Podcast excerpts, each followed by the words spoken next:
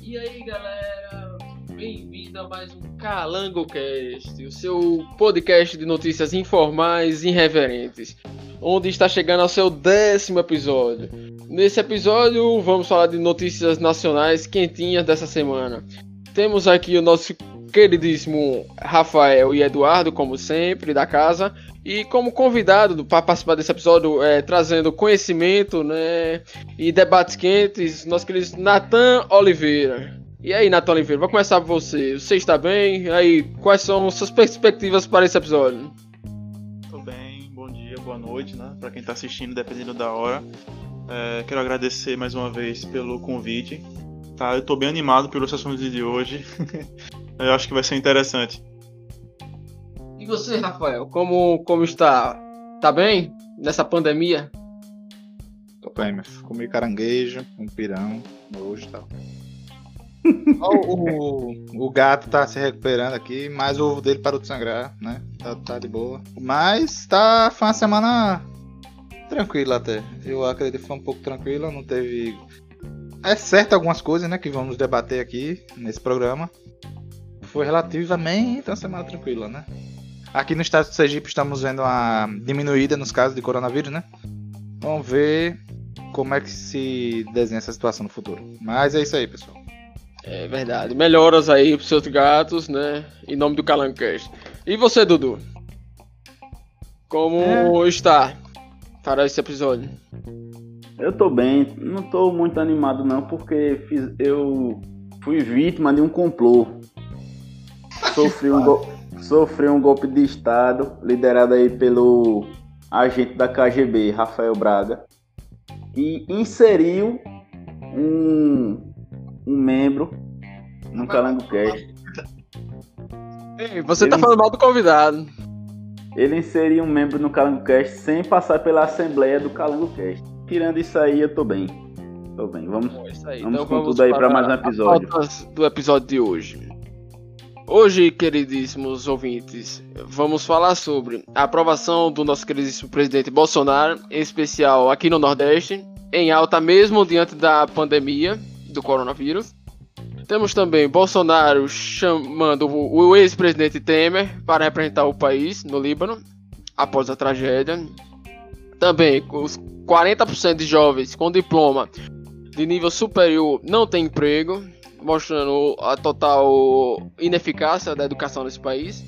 Temos a nova reforma do Paulo Guedes, onde pode encarecer os livros físicos, né, no país.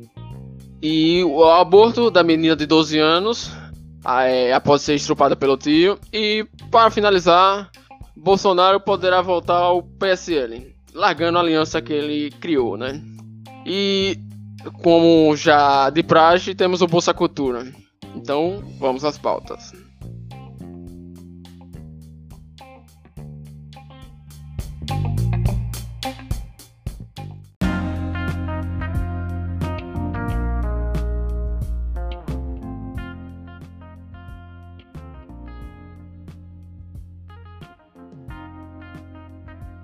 Então, queridíssimos ouvintes, começando esse episódio, já começar com uma notícia ótima, né? Bolsonaro, nosso querido presidente, teve um aumento de aprovação onde bate o recorde no auge dessa pandemia. A aprovação de Bolsonaro chegou, subiu de 32% para 37%.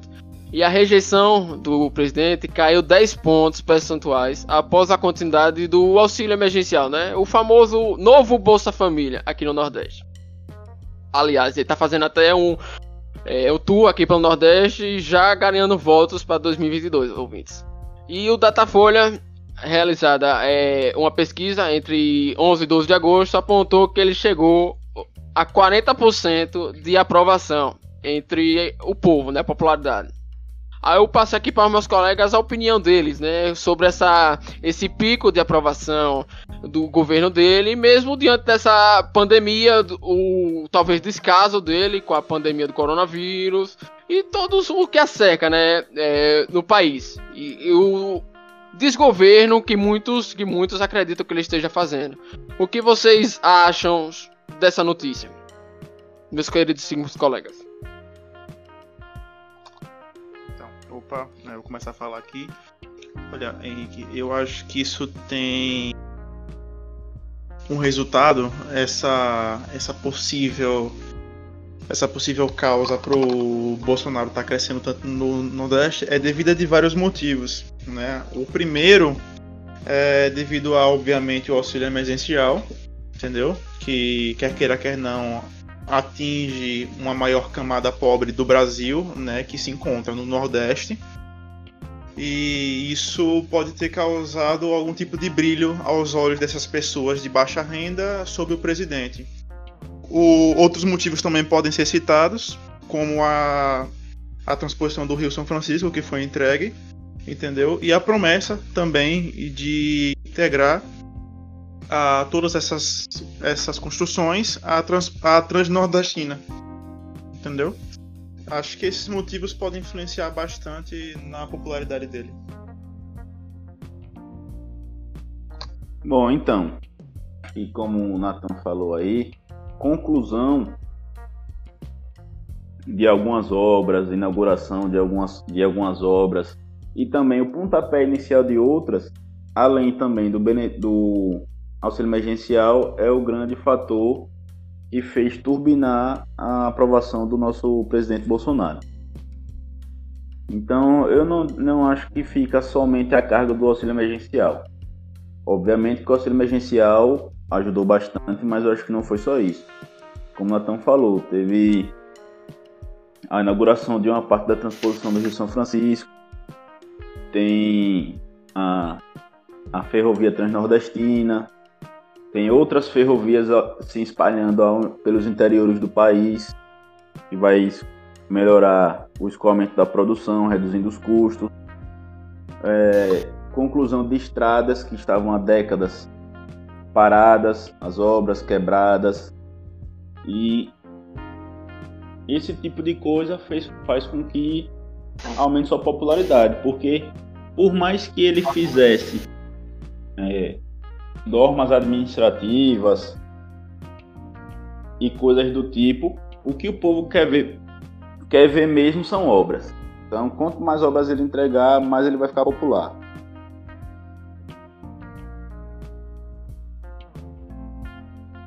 Um exemplo disso é que ele teve aqui em Aracaju para inaugurar uma nova termoelétrica, né? Exatamente, Henrique. Ele, ele inaugurou a maior termoelétrica da América Latina, que, que está aqui no município da Barra dos Coqueiros, aqui em Sergipe. Para vocês ouvintes terem uma ideia do, do, do quanto de energia essa termoelétrica vai gerar, ela, vai, vai, ela pode gerar sozinha energia equivalente a 15% do Nordeste.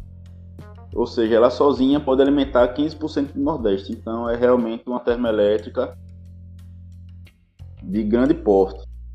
E vai gerar bastante energia e, e, e também empregos e impostos também para o estado de Sergipe. E veio também não inaugurar, mas oficializar a posse da Unigel, da empresa Unigel, na fábrica de fertilizantes de Sergipe, a Fafem, que pertencia à Petrobras e agora ela foi cedida por 10 anos para essa empresa Unigel. Ele veio também dar o, o ok, dar o. vamos dizer as boas-vindas para a Unigel. E ela já está começando a fazer os processos seletivos dela para iniciar a produção em janeiro de 2021. Também vai movimentar bastante aqui o estado vai movimentar o Porto de Sergipe e todas as adjacentes.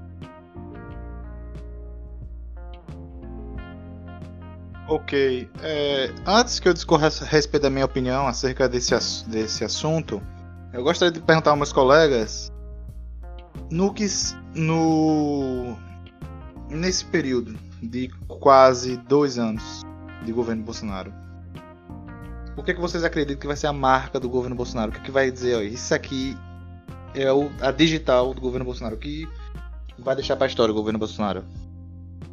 O auxílio emergencial. Olha, é, ainda é muito certo dizer qualquer coisa sobre isso, até porque estão nos primeiros anos de governo, né? Então, assim, É interessante esperar, certo, e ver o que é que o presidente tem para a gente e para oferecer para a nação, né? Mas com certeza o auxílio emergencial vai ser uma coisa muito marcante no governo dele. Não, você levanta a mão, não tira microfone. Bom, pessoal, eu, bom, pessoal, eu acho que a maior marca do governo Bolsonaro vai ser a infraestrutura, de um modo geral.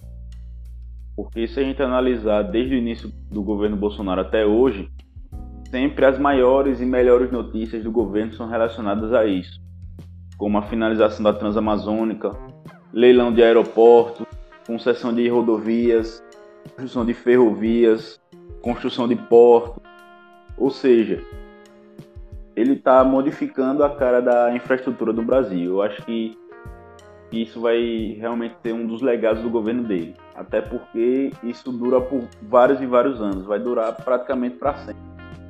E vai ter ali a, a digital do Bolsonaro.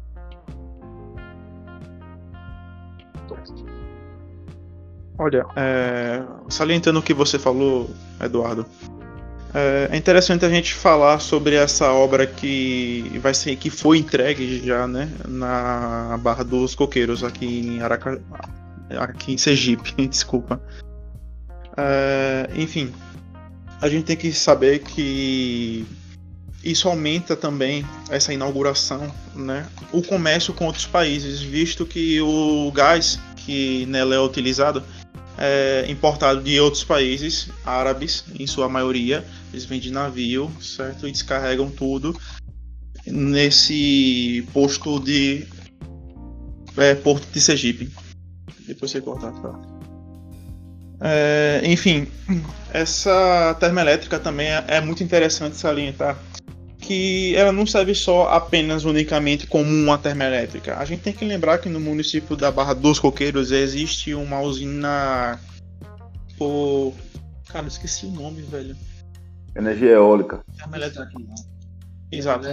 A gente tem que lembrar que no município da Barra dos Coqueiros é, a gente tem uma usina eólica, né, que há muito tempo foi inaugurada e a gente é um ponto até turístico aqui no nosso estado. Mas tem um problema. Essa usina nunca foi ligada em, lugar nenhum. É apenas está girando, girando, girando e não contribui nada para a situação de energia do nosso estado entendeu? Visto que essa usina foi inaugurada, ela consegue fazer um tipo de interligação, interligação com a usina termoelétrica e a usina eólica também. Entendeu? É, outra coisa importante falar, entendeu? Que a usina em si foi projetada com o intuito de economizar o máximo suficiente, visto ainda ser uma das mais ecológicas possíveis. Só para você ter uma ideia, é, essa termoelétrica foi comparada com a ter outra termoelétrica que existe em Roraima, certo? Em que o 1 megawatt-hora custa em média 1,2 mil reais para ser produzido. Já no na termoelétrica de Sergipe, esse mesmo megawatt custaria 279 reais. Então, assim, é, é um avanço, né? Tanto na questão ecológica já que diminui 90% menos que outras fontes de energia como o carvão ou petróleo, e na eficiência, né? Sim, sim. É, diante desse cenário de pandemia, de más, de más gestões né, no, durante a carreira, ele ainda tem bastante feito com bastante coisa boa, né? Eu tava vendo até aqui, como até Nathan salientou, que essa nova usina vai diminuir a emissão de gás em até 90%. Ou seja, é bom para o estado também. Aí eu fico aqui para meus colegas, né? O impasse. Ele faz coisas boas também, é, com termoelétrica, é um avanço. A popularidade dele está crescendo, mas o ódio a ele também cresce também, né?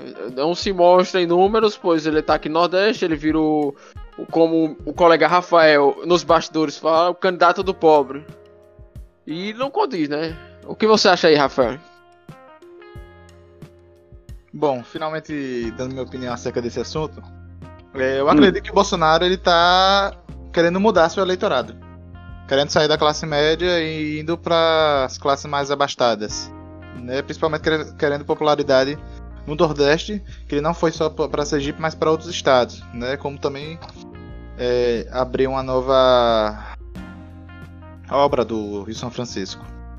Transposição do É, a transposição, exatamente. Pois para ele acaba sendo mais vantajoso ter apoio dessa classe do que da classe média que, por exemplo, os bolsonaristas, né, o pessoal que milita em relação é, para ele acaba de certa forma trazendo problemas para ele, né, trazendo rixa com ele com o STF. E isso o presidente não vai querer, obviamente, né? E acredito eu que ele acabou percebendo que esse discurso radical da sua militância ia trazer mais malefícios do que benefícios para ele, certo? E também ele pegaria o eleitorado do principal é, concorrente dele, que é o PT. Né? O principal concorrente dele, que é o PT, que fica no Nordeste, certo? Só que aí eu acredito também que cria um problema. Porque o principal voto de Bolsonaro é o voto antipetista. Né? Pelo menos assim foi na primeira eleição dele. E se porventura no segundo turno não não não for um candidato do PT contra ele, eu acredito que fica mais complicado, né? Porque se for um candidato do PT, a chance de ser reeleito é maior. Eu acredito isso do que o candidato de outros partidos, né? Esse é o meu ponto de vista. Eu vou passar aqui pro meu colega Natan que ele tá ansioso aqui pra falar.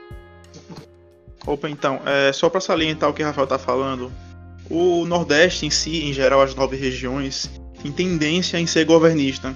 A gente pode observar em todos os, os governos, desde a redemocratização até agora, que o Nordeste sempre teve e vai sempre estar, pelo menos ao meu ponto de vista, ao lado do governo, porque é uma região muito carente da intervenção estatal. Não. Eu, eu, eu acho que, como Henrique falou, o Bolsa Família tem que ser revisto em algumas coisas, mas ele ainda é importante sim. Como auxílio, benef... o auxílio emergencial também é importante, mas também não pode durar para sempre.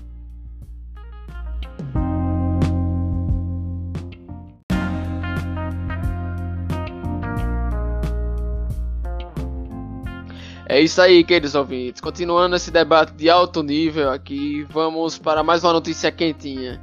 Nosso querido presidente Bolsonaro convidou o ex-presidente Temer e filhos de libaneses para liderar uma ajuda em Beirute, no Líbano, após a tragédia, né, da explosão das minas. Onde o presidente convidou, né, o presidente Michel Temer a- é, para uma liderança como chefe de Estado sem é, fins né, lucrativos, a partir de enviar né, medicamentos, insumos médicos, alimentos ao Líbano, além de uma equipe de perícia para ajudar nas investigações sobre o incidente da capital libanesa, que até agora só há suspeitas do que aconteceu, ainda não tem nada concreto, né? Isso a gente vai, é pauta para próximos episódios. Mas nessa pauta aqui eu quero passar para os nossos colegas o que eles acham, né, desse essa aproximação do presidente com o ex-presidente Temer em- nessa missão, né, que ele tem. O que vocês acham, meus queridos, meus colegas? Opa, então, vamos lá. É, eu acho que pode ser interessante para o presidente começar uma- um- algum tipo de aliança com o presidente, mas de maneira com que não se envolvam diretamente. É, visto que Temer, como já foi salientado, é filho de, de libaneses e, nas palavras do presidente, ex-presidente e com uma vasta carga de conhecimento nesses assuntos, entendeu? Pode ser interessante para o presidente se aliar a ele para estreitar os seus laços com o MDB, visto que o MDB acabou de realmente caiu de paraquedas no, no centrão. E Bolsonaro, né, precisa de votos na, em, tanto no Senado como na Câmara dos Deputados para aprovar suas reformas, suas leis, né, que na maioria das vezes são barradas pelos mesmos.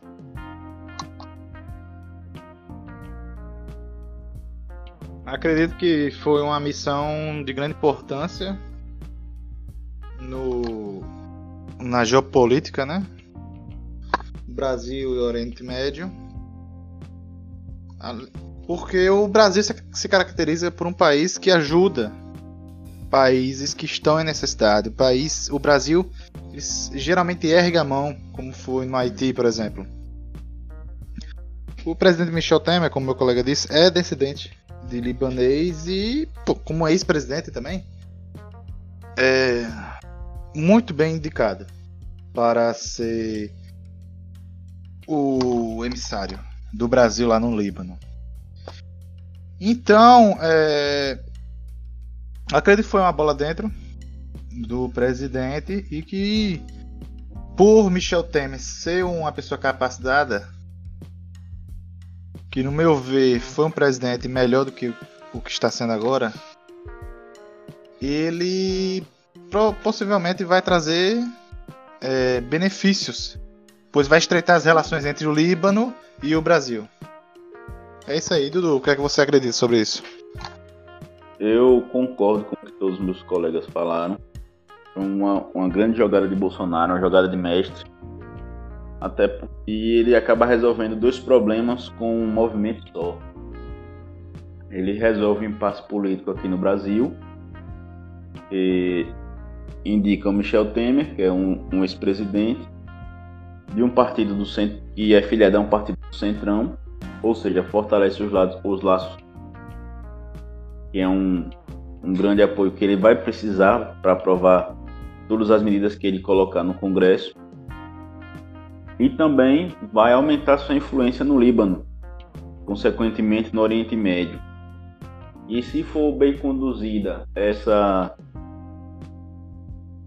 essas próximas tratativas, né, após a viagem, que, essa, que a viagem já aconteceu, as próximas tratativas após a viagem, se forem bem conduzidas, o Líbano vai virar uma ponte para o Brasil poder, entre aspas, se espalhar no, no Oriente Médio. É um local onde tem, corre, que corre muito dinheiro que, o Brasil precisa. Pode vir investimentos soberanos de, dos países árabes e é sempre bom estreitar os laços com os árabes. Como eu já falei, tem, corre muito dinheiro lá e também o Brasil, como um todo, tem muitos descendentes de árabes é, é bom para todo mundo. É isso aí, Dudu. Concordo com o que você fala, que o Brasil tem que estreitar relações com esses países. É sempre importante, né? Ter apoio de outras nações, até comerciais, sociais, é sempre importante. Mas aí eu falo para meus colegas, né? A partir desse estreitamento, quais os benefícios que o Brasil pode ter, né? Até explicando melhor para os nossos ouvintes que não têm muito conhecimento sobre a temática, né? O que esse estreitamento de relações pode, os quais são os benefícios para o país, né? Bom, Henrique, é. os, bene, os benefícios do, para o Brasil de uma ação como essa são inúmeros. E como eu falei, estreitar os laços com, o Oriente Médio é sempre bom, porque lá corre muito dinheiro, lá os, os países são muito ricos. E os países têm fundos soberanos. O que são fundos soberanos? São os fundos de investimentos do país, do estado. Por exemplo, vamos supor que o governo de Sergipe queira construir uma, uma rodovia para unir Aracaju a Salvador pela linha verde baiana. Ele vai atrás de investidores e pode vir um fundo, um fundo soberano do Kuwait, Bahrein, e colocar o dinheiro aqui para construir a estrada, entendeu? Só um, um, exemplo. Pode esse esse estreitamento também é bom culturalmente, e como eu falei, o Brasil é um país que tem muitos árabes, não só do Líbano, mas de, de diversos países árabes. Muito, tem, temos muitos muçulmanos também aqui no nosso país, isso é bom também culturalmente. E também melhora a imagem do Brasil no exterior. Ainda mais, né? Porque o Brasil sempre foi muito bem visto nos países mundo afora. Então vai melhorar ainda mais a imagem do Brasil. De pacificador. E só também é, colocando um, um último ponto aí. O Brasil ele já estava presente no Líbano em uma missão de paz da ONU. Eu não me recordo o nome da paz, mas o Brasil tem um navio da Marinha Brasileira lá no Líbano fazendo um apoio lá à missão de paz da ONU no Líbano. Não é uma novidade essa presença brasileira no Líbano.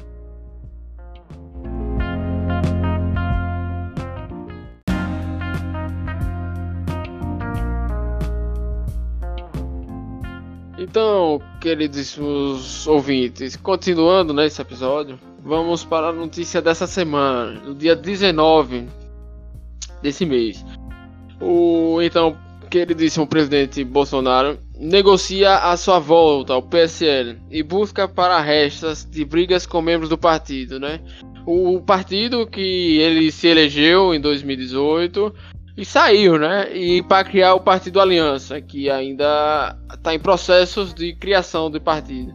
E aí eu passo para meus colegas, né, para eles discutirem e trazerem opiniões sobre essa tentativa de volta ao PSL após desavenças e brigas, né? Ou seja, o Partido da Aliança acabou? Olha, é, para começar, eu acho que essa saída do presidente Bolsonaro foi um pouco precoce demais, é, mal decidida e influenciada. Aí a pergunta é que tá influenciada por quem? Pelos próprios filhos, né? Pelas pessoas que estão em volta dele, entendeu? Às vezes parece que ele não sabe o que faz, não sabe se ele toma as decisões ele mesmo ou se espera que outras pessoas tomem para ele. Então, assim, é, como tudo no presidente é muito rápido, é muito explosivo, e é um cara explosivo, né? Você sempre foi. Eu acho que isso repercutiu um pouco nessa briga com o PSL que ele tem, entendeu? Tals. Visto que também não é tão fácil assim para ele montar e surgir do nada com um novo partido, entendeu? Ele tá tentando também uma aliança com o MDB, aquela galera do Centrão, conseguir volta, etc. E o melhor caminho para ele agora, já que ele quer mais cadeiras na Câmara dos Deputados e no Senado Federal, é voltar à sua amizade antiga com o PSL, para que as pessoas, é, o, o bloco, né, que cresceu muito depois dessas eleições, né, as cadeiras do, do PSL na Câmara cresceram muito, ele está tentando essa reaproximação, não quer se afastar tanto, mas também quer agarrar um pouco do Centrão, Michel Temer, MDB, aquela galera, e formar o seu grupinho e aprovar suas medidas, né? Então, Nathan, você acha que o presidente é mal assessorado? Você acha então que o apoio dele, os aliados dele assessoram ele mal, de forma errônea? Olha, se tem uma coisa que aprendemos durante todo esse governo é que o presidente só escuta quando e quem ele quer escutar. A gente viu que opiniões diversas ao governo dele deram errado, tanto para o Ministério da Saúde, é, e tantos outros, né, que, que ele expulsou presidências, gabinetes, né, líderes que ele mandou para fora do governo porque discordaram da ideia dele ou porque aconselharam ele de uma forma que ele não queria. Então isso eu acho que não influencia. A decisão deles são tomadas unicamente por ele mesmo e por outras pessoas que estão na família dele, né? Sabemos quem são. Bom, bom, concordo, concordo. Isso é verdade, isso é verdade. Aí eu queria trazer aqui para Rafael e Dudu também. O que acham aí dessa volta do presidente ao seu ex-partido, né? Que o tornou a se eleger. Será que vai ser boa? Quais, quais vão ser as consequências né, dessa volta? E eu ainda trago a pergunta que eu acho que ainda não foi respondida. O projeto do Partido Aliança acabou? O que é que vocês acham? Pode falar, Dudu. Começando, eu acho que o, o Aliança pelo Brasil, dele, ele não acabou. Ele ficou ali de stand-by, porque eles não vão ter, vão ter tempo hábil para construir o partido até as eleições agora de 2020. E como Bolsonaro precisa ficar em um partido, ele vai retornar está tentando retornar ao PSL. Eu não sei se ele deveria voltar não. Se não, também não legislação eleitoral não pode ficar sem partido até as próximas eleições. Mas eu acho que ele deveria se manter sem partido e trabalhar na criação do partido dele até que ele pudesse entrar no próprio partido pelo Brasil. Acho que ele deveria voltar para o PSL. Não. O PSL está envolvido com muita coisa ruim. O, PS, o PSL elegeu, na verdade o povo elegeu, né? Pessoas do PSL ruins e surfaram a onda do, do Bolsonaro como a própria Joyce Hasselman, Frota e entre outros. E eu acho que o Bolsonaro deveria se distanciar desse tipo de imagem. Até porque eles agora são inimigos, né? Hasselman é inimiga dele, o Prota também, por aí vai. Ele deveria se distanciar dessa tipo situação. E mesmo ele estando sem partido, ele ainda tem, vai ter uma grande influência nas eleições principais. Quem ele apoiar, independente do partido, independente dele ter partido ou não, quem ele apoiar vai ter, vai ter uma grande vantagem em relação aos demais. Mesmo ele estando. Quem, Bolsonaro apoiar vai ter uma vantagem em relação aos demais. E ele, independente de Bolsonaro ter partido ou não, quem ele disser que apoia já vai ter uma vantagem em relação aos outros. Essa é a minha, minha conclusão.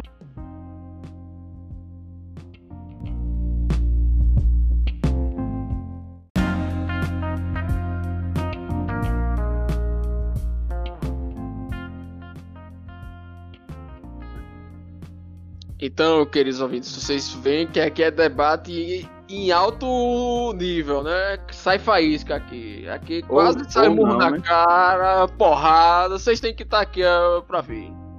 Mas é, não, é, alto nível. Você sai bem informado. Continuando o podcast, né? Tivemos a notícia mais bombástica durante a semana, né? Que saiu nesses programas, né? Populistas aí de policiais, né? É, a menina de 10 anos que engravida aos estrupos. É, o nome dela é Vitória. Estupro. Uma menina de 10 anos que engravidou após ter sido estuprada em São Mateus, um município localizado em norte do Espírito Santo, onde ela alega que foi abusada sexualmente pelo seu tio e depois, é, anos mais tarde, anos não, dias mais tarde, ficou sabendo que o avô também abusava dela.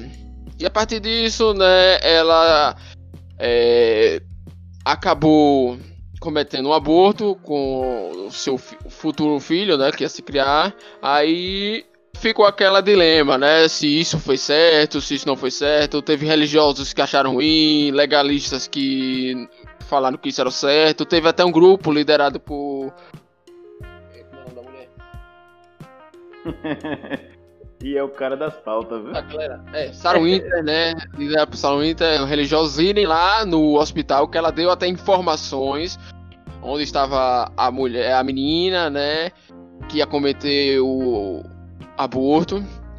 Pedindo, é, revogando que ela não fizesse isso de forma totalmente violenta, né? E os direitos é, errados, né? Porque o, o meu direito acaba quando começa o seu, né? Então eu passo para meus colegas o que acham disso, né? Dessa polêmica envolvendo essa garotinha. O que, é que vocês acham? Bom, com certeza, Henrique, é um fato que realmente afeta bastante toda a população brasileira. É um fato que choca pela violência e pelo tempo que isso demorou para chegar às forças policiais. Né? É, claro que não é o primeiro caso, não será o último também, entendeu? É, a gente tem um problema muito grave por isso que é, devinda da própria família que simplesmente escolhe por não querer divulgar esse acontecimento, esse crime, entendeu? Acontece por medo também da criança, medo de ser recriminada, de ser chamada de mentirosa ou de levar uma surra provavelmente. ou até mesmo de ameaças do próprio agressor que impõe sobre a vítima que caso ela revele alguma coisa, sofrerá as consequências, né?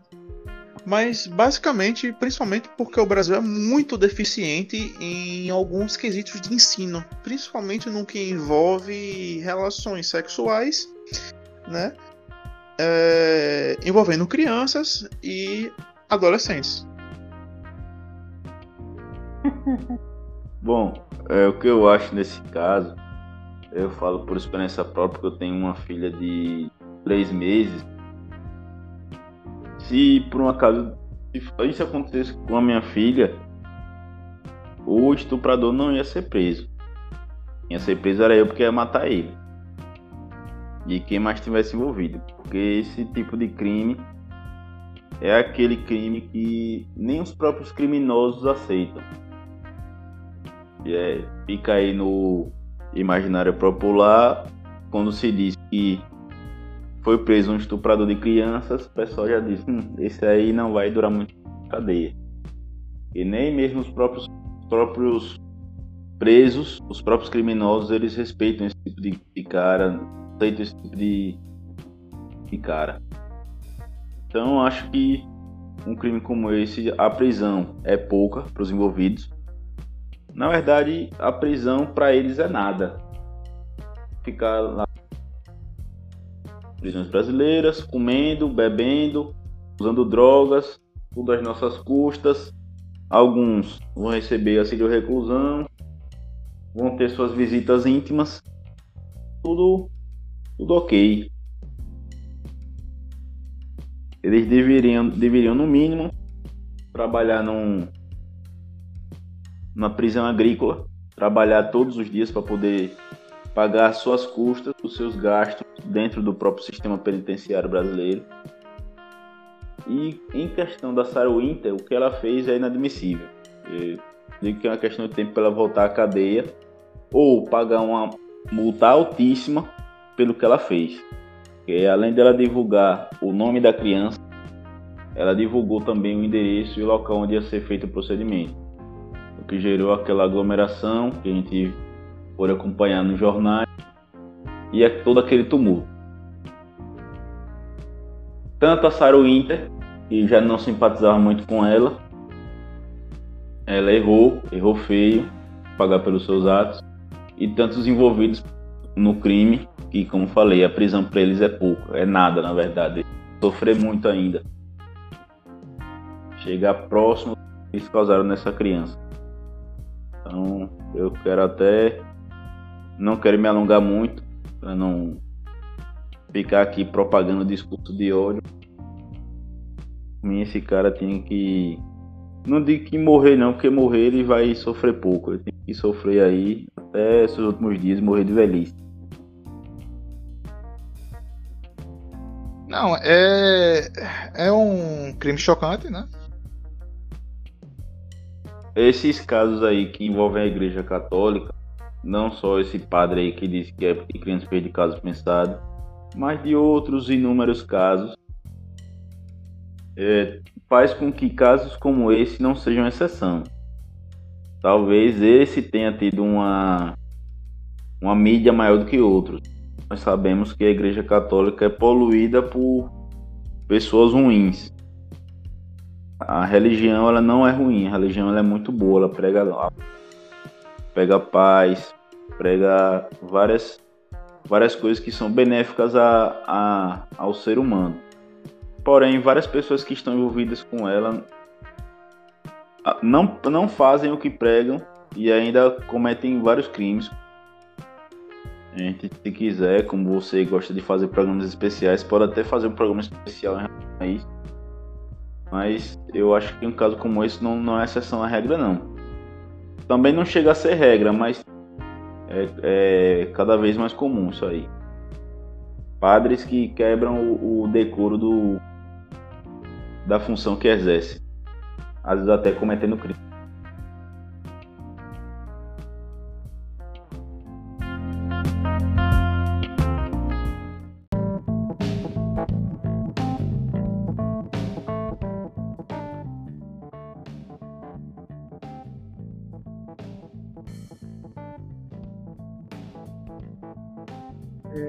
Pauta de hoje, né, tá já terminando esse episódio, é que saiu uma pesquisa essa semana que diz que no Brasil 40% dos jovens com ensino superior, com diploma do ensino superior, não tem emprego qualificado.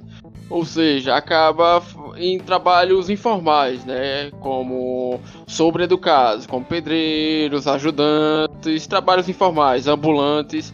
Aí mostra a total inoperância né, do Estado com, em exercer o seu papel como pátria educadora, onde você, como jovem, né, se coloca no lugar do jovem, se sai do ensino médio, faz uma faculdade, passa 4, 4 5 anos estudando, tem o seu é, formulário, né? Tem o seu certificado, tem o seu certificado. Então, né, jovens que têm seu certificado, né, conseguem após de batalhas, né, com seminários, trabalhos árduos na faculdade. Eu falo aqui em nome de todos aqui do Calancast, que todos são universitários, né? E após esse período todo estudando, chega no mercado de trabalho, não tem emprego. Aí acaba no trabalho informal. Depois desse período todo, tendo certificado, tendo se estudado sobre algum tema, apresentado seu TCC, ou seja, mostra que a educação no país falhou. Já dando minha opinião antes de passar para meus colegas, né? Pois esse dado mostra que 40% dos jovens não tem. Quase 50%, quase metade dos jovens, após o, a faculdade, né, depois de ter o certificado, acabam em trabalho informal. Ou seja, eu quero passar aqui para meus colegas, né? O que pensam disso? Se a gente falhou, se isso é apenas um mero capricho do Estado. O que vocês pensam, queridíssimos colegas? É uma situação realmente muito triste, Henrique. E, todo mundo se vê, visto que todos nós do, do Calumcast, eu como convidado, é, mesmo assim, todos nós que estamos aqui, é, participamos de alguma instituição de ensino superior, né, alguns na Faculdade Federal de Sergipe, universidade, né, outros na UNIT, na Estácio, enfim. É uma situação muito triste porque todos os alunos se esforçam muito para conseguir, principalmente aqueles que estão na iniciativa privada, pagam suas mensalidades em dia, se endividam muito em decorrência de, de algum fiéis ou de algum financiamento estudantil particular mesmo. É difícil você ter uma educação superior aqui no Brasil é, sem se endividar né? É, lembrando que as faculdades federais e estaduais, como já foi visto né, durante toda a história do Brasil, é um lugar de classe média, classe alta, entendeu? É, a maioria das pessoas que estão lá dentro tem condições financeiras e isso, obviamente, você pode enxergar graças ao seu passado, né? O, a pessoa que tem mais condições a um, a um melhor ensino, a uma melhor educação numa faculdade ou numa escola particular, vai ter muito mais chance de entrar na Universidade Federal por método do Enem, né? Realmente é muito triste. Eu queria saber a opinião do meu colega Rafael, que faz direito. É uma. Eu acho que depois dessa propaganda anti-Brasil, que até eu quero ir embora voltando ao que interessa, que é o, que é o, o tema. E é o seguinte, grande parte do, dos alunos universitários, na realidade, eles não estão preparados para serem universitários. Tá, a gente estava até comentando com os membros aqui do Calango Cast outro dia, e tem pessoas que fazem universidade, fazem faculdade, mas que se dariam melhor em um curso técnico, se adaptariam melhor a um curso técnico, ou não se adaptariam nem a um curso técnico, nem à universidade, mas seriam excelentes empreendedores. E tem pessoas que se adaptam, se adaptam muito bem a essa questão acadêmica e é o ambiente universitário. Então, a faculdade é aberta para todos, porém, nem todos se adaptam à universidade. bem como os cursos técnicos e também a, a, o empreendedorismo. Todos eles são abertos a todos. É, basta você se dedicar, você estudar que ele está aberto a todos, mas nem todos se adaptam a ele. Então esse é um, para mim, é o principal motivo de ter essa taxa tão grande de pessoas formadas que não trabalham na sua área de formação. E também nós que somos universitários, vemos nas nossas, nas nossas salas de aula que vamos dizer que tenhamos 40, 40, 50, 60 alunos numa sala de aula. De 60 alunos, 10, 15, no máximo 20 isso se for uma aula muito dedicada, no máximo 20 alunos realmente prestam atenção na aula, realmente interagem com o professor, tiram dúvidas e etc. E são geralmente desses 20 que conseguem realmente uma colocação no, na no, no mercado de trabalho. E o restante acaba levando a má fama ao curso que eles fazem e culpando várias outras coisas, sendo que o culpado era realmente a, a incompetência deles, vamos dizer assim, uma falta de interesse. Entendeu? Isso aí, para mim, é que é o ponto de vista. Esse é o meu ponto de vista. E se vocês concordam com isso ou não.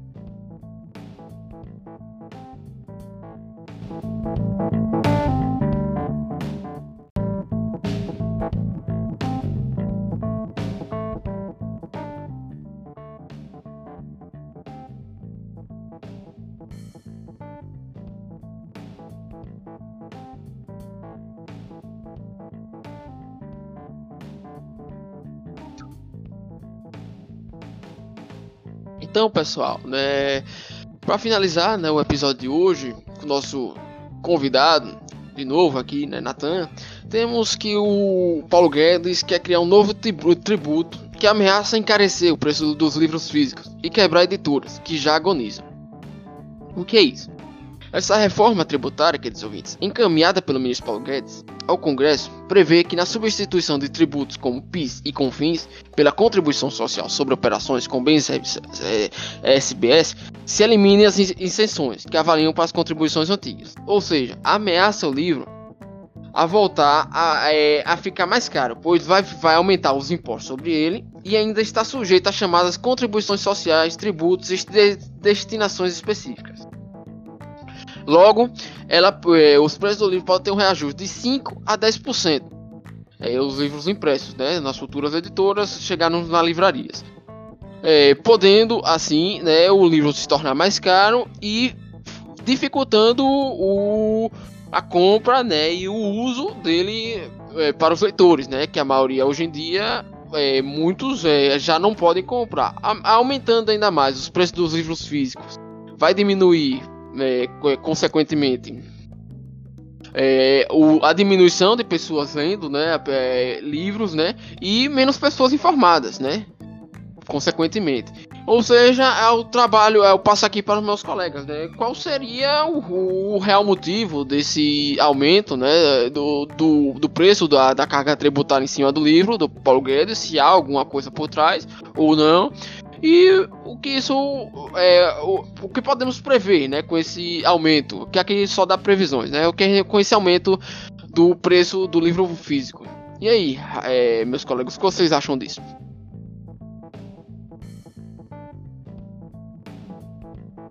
Olha, é realmente uma situação preocupante, certo? Mas a gente tem que lembrar também não é uma justificativa, mas sim uma causa. A gente sabe que está passando por um momento em que as outras moedas internacionais estão em alta agora. A gente está numa época aí que a gente vê o euro a 6,70, 6,60, 50, dependendo do dia, certo? O dólar sempre subindo também, no mesmo ritmo. E claro que isso encarece muito o preço dos livros final, né? Visto que a maioria dos livros que são emitidos tem é, realmente formulação e passa pela fase de edição também em outros países, como nos Estados Unidos, na própria Europa também, entendeu?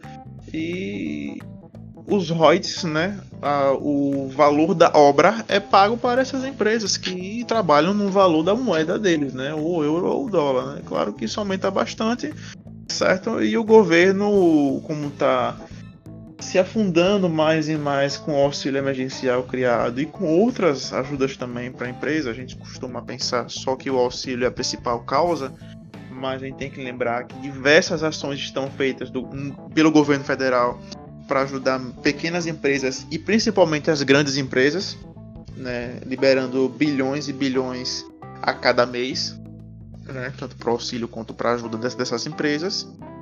E pelo caminho que o Paulo Guedes está querendo seguir, pra, até para proteger o presidente de, uma, de um possível impeachment graças a essa, algum tipo de responsabilidade fiscal ou de dívida criada pela União, cria métodos de arrecadação, né?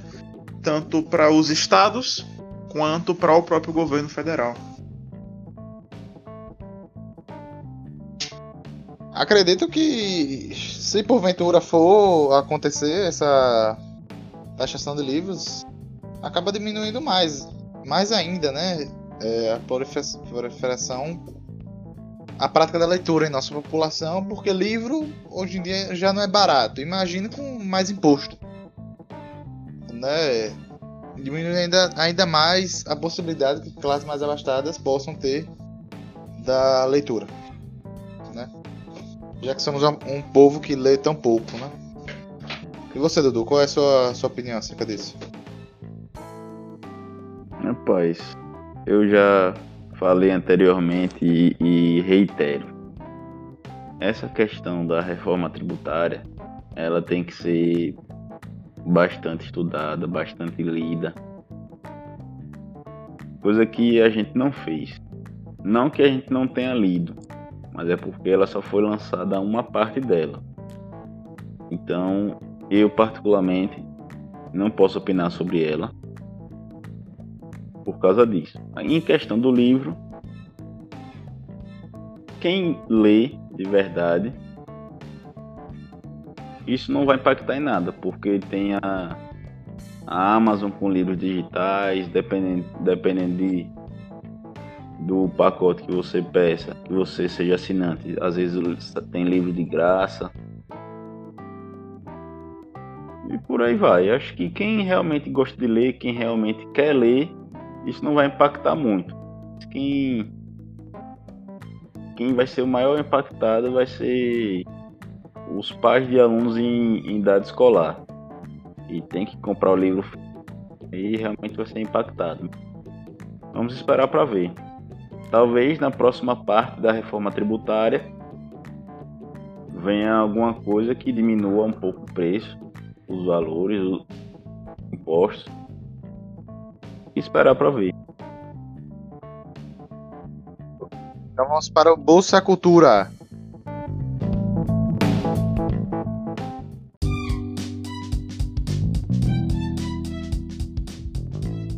Bom, pessoal, então chegamos aqui a mais um final de um episódio, mas não antes do nosso queridíssimo, que todos já estão acostumados, Bolsa Cultura. Bolsa Cultura dessa semana vai ficar com o nosso Eduardo Braga. E aí, Eduardo Braga, qual é a, a sua indicação para essa semana.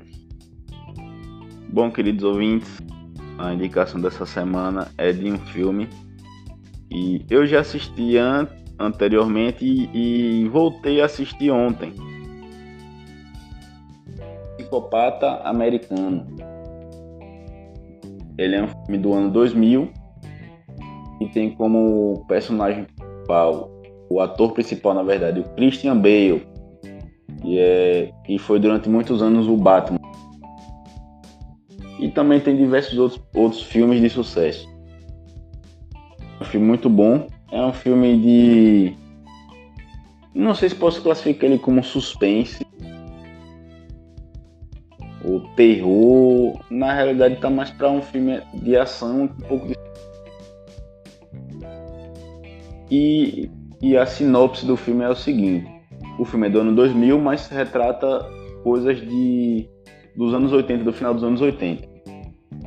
Em Nova York, em 1987, um belo, um belo jovem profissional chamado Patrick Bateman, e é o Christian Bale, tem uma segunda vida como um horrível assassino em série durante a noite. É, e durante o dia, o Bateman ele é um, um dos chefes de Wall Street, de valores americanos. Ele tem uma empresa de investimentos durante o dia e durante a noite ele é um e ele vai matando cada vez mais pessoas, cada vez mais pessoas e acaba fugindo do controle. Ele quer matar cada vez mais gente. E no decorrer do filme, mas chegando próximo ao final, vai tendo cada vez mais reviravoltas e você fica na dúvida sobre o enredo do filme. E se você não prestar atenção nos mínimos detalhes, você vai assistir o filme uma, duas, três, quatro, cinco vezes e vai continuar sem entender o filme. Porque cheio de detalhes, cheio de nuances bem específicas. E você vai acabar perdendo. Mas é um filme que te prende do início ao fim. O elenco é muito bom, as estrelas. E o filme é, é muito bem feito, boa, e os atores excelentes, como eu falei. Recomendo Psicopata Americano, disponível na Amazon Prime. Certo, queridos ouvintes? Então, esse foi o nosso. Valeu, Dudu, pela sua excelente. Tenho somente mais um lembrete de lei, né? Sigam o Calango Cast nas nossas redes sociais, principalmente no nosso Instagram, que é o arroba calango_cast, e vai estar aqui na descrição deste episódio, ok? Críticas destrutivas também são bem-vindas, o importante é o engajamento. Então, curtam, comentem e compartilhem o nosso CalangoCast.